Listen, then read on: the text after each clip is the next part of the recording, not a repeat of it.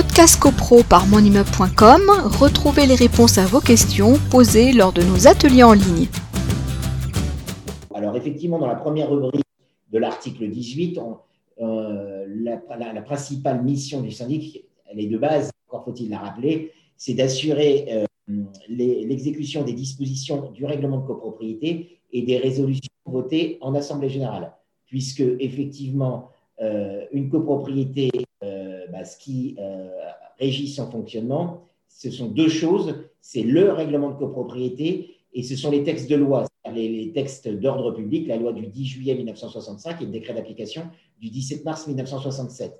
Donc le syndic doit appliquer le règlement de copropriété et euh, le syndic, évidemment, a des compétences juridiques, c'est-à-dire que lorsqu'un règlement de copropriété comporterait en son sein des résolutions qui iraient à l'encontre des dispositions d'ordre public de la loi de 1965 ou du décret d'application de 1967, eh bien, dans ces cas-là, euh, le syndic doit savoir ne pas appliquer telle ou telle disposition du règlement de copropriété qui, dans ce cas de figure, est réputée non écrite.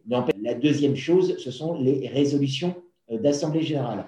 Alors souvent, des gens nous appellent euh, via le site Mon Immeuble en nous disant euh, lors de telle assemblée générale a été votée telle ou telle euh, résolution et ces résolutions ne sont toujours pas appliquées. Alors, ça concerne euh, très souvent des travaux qui ont été votés et un an, deux ans, voire trois ans après, ces résolutions ne sont pas appliquées. Les gens nous disent, mais est-ce que la résolution est considérée comme non avenue le fait qu'elle n'ait pas été appliquée? La réponse est évidemment négative. Euh, sur le fondement de l'article 18, le syndic ne doit pas se faire juge de l'opportunité d'appliquer telle ou telle résolution à partir du moment où elles ont été votées, que les délais de contestation sont purgés, eh bien, euh, les résolutions doivent être euh, mises à exécution. Donc, c'est une chose qu'il faut rappeler au syndic.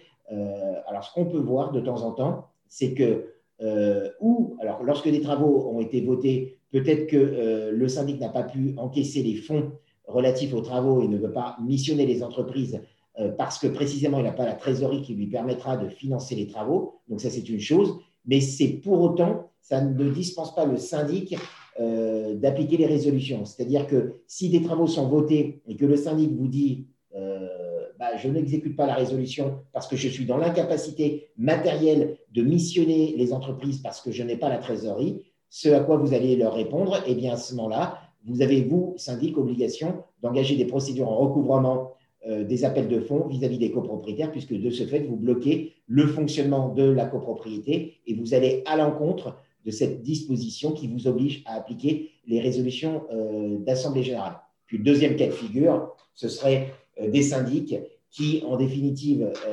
n'appliquent pas les résolutions parce que le conseil syndical intervient après la tenue de l'Assemblée générale et pour des raisons X ou Y, souhaite que les décisions soient euh, ajournées. Là encore, il n'entre pas dans les attributions du conseil syndical et du syndic d'aller à l'encontre de ce qui a été voté en Assemblée générale. Et donc, le syndic a donc l'obligation euh, d'appliquer les résolutions d'Assemblée générale.